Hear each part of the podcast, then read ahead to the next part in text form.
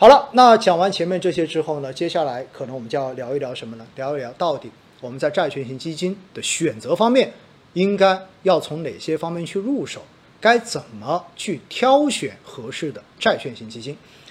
说到这个话题哈，在上一节课中间跟大家有讲过，债券型基金也有自己的分类，对吗？那么大家还记不记得哪几个分类啊？首先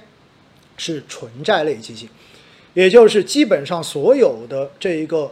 组合资产全部都要投资于债券类资产以及现金类资产，不能够投资于含权类的这一些资产，也就不能投资于股票，也不能投资于可转债。那么这一类的基金呢，相对而言是风险最低的债券类基金，所以我们叫做纯债基金。那么这种风险最低，收益预期也最低，但是它的避险效果也是最好的。那么接下来呢是二级债，对吧？那么在二级债呢，说白了就是最多不超过百分之二十的基金资产是可以到二级市场进行股票的配置的。那么它的风险其实蛮大的，跟股票市场的这种涨跌关系很大。当然这一类的产品呢，以及偏债混合类基金，我们一般把它合起来会叫做固收加基金。固收加基金在股市好的时候可以起到非常好的一个增强收益的作用，因为除了债市之外，它所持有的股票类资产。也能够带来收益，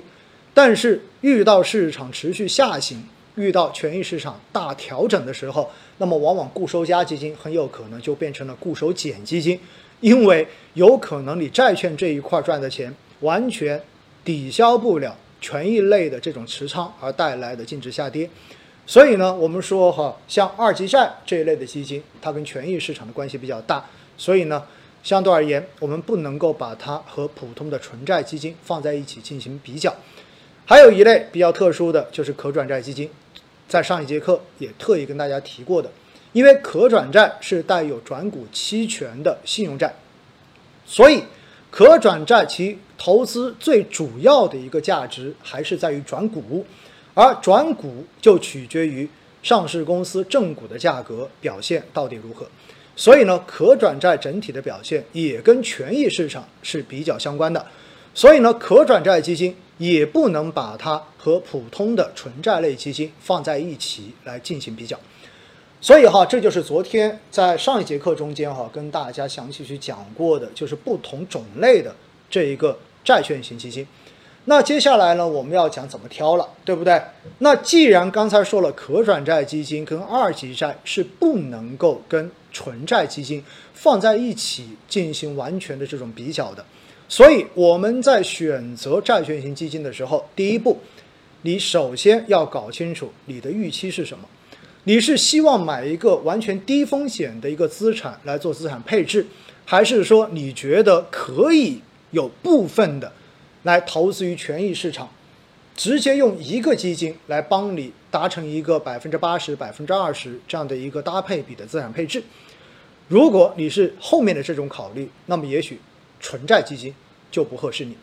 但是如果你是完全考虑要一个低风险的资产来做资产配置，均衡整个投资组合的风险的话，那么这个时候呢，可能纯债基金才适合你。因此，第一步，搞清楚自己的一个诉求，你到底是需要怎样风险的一个债基。好了，那如果你已经确定了，比如说我就是要纯债，对不对？很好。那接下来我们就要看纯债基金怎么挑。那纯债基金要挑的话呢，我们还要再细分一下，就是到底你这笔钱是一年或者半年之内就要用的，还是说你可以放到一年以上，甚至于放到三年？因为不同的这一个资金投资时长的属性，决定了你能够承受风险的大小。还记得在上一节课中间跟大家讲到的不同类资产的三种属性吗？回顾一下哈，收益性、安全性、流动性。如果你的资金要求强流动性，那么你就只能在安全性跟收益性中间去做一个取舍，要么你就选择高收益性不要安全性，要么你就选择高安全性不要收益性。所以的话呢，如果我们的资金是短期流动性需求特别强的，同时你又要求它极高的安全性，那么这个时候呢，也许你能选的，